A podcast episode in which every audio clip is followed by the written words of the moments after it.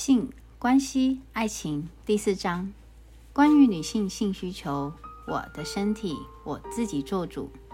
你好，我是鳕鱼，欢迎来到鳕鱼聊天室，听听别人的故事，说说自己的事。你会真实的表达自己的性需求及性渴望吗？也许有的人会，也许有的人不会。大部分的男性通常比较容易且直接的表达自己的性渴望，但相对于女性，在床上跟另一半表达自己的性幻想或性渴望及性需求，却变得少之又少。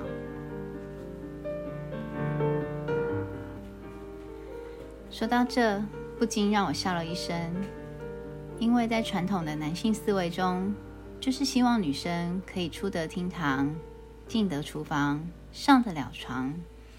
仔细想想，就会发现这根本是一个充满矛盾的话语。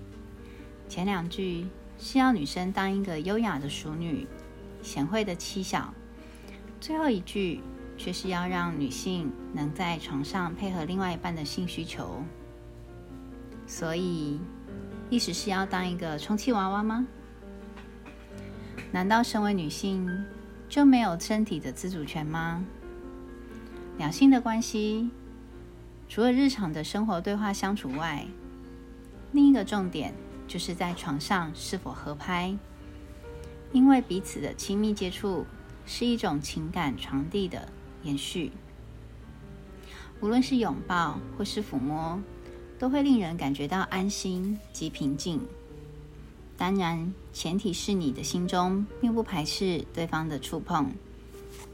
这些肢体触碰所刺激脑部生成的化学物质，增加相爱的人彼此间的信任及保持情绪稳定。当另一半很久没有彼此触碰时，你的心中是否会开始产生怀疑、猜忌的心，揣揣不安呢？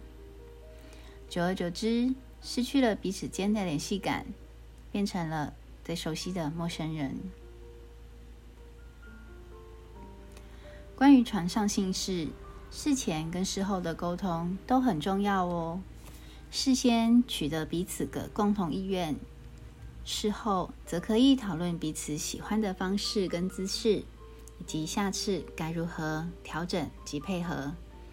亲爱的女人，关于性需求，请坚持的告诉自己：我的身体。我自己做主，不要总是一昧的迎合配合对方，而是可以清楚且正确的表达自己的性需求，不需要羞耻，因为这是人类的原始本能。